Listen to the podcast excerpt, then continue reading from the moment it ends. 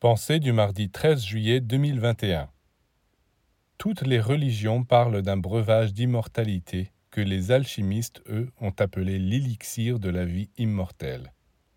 Il est vrai que l'on peut trouver cet élixir dans le plan physique, mais pas n'importe où.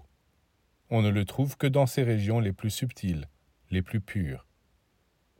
Si certains initiés préconisent d'assister au lever du soleil, c'est justement parce que c'est le moment le plus favorable de la journée pour s'abreuver de cette ambroisie que le soleil distribue partout et dont toute la création, les rochers, les plantes, les animaux, les humains recueillent les particules. Nous devons tous nourrir notre corps physique, c'est nécessaire, mais c'est insuffisant. Nous devons apprendre à nourrir nos corps subtils, et la nourriture des corps subtils est la lumière.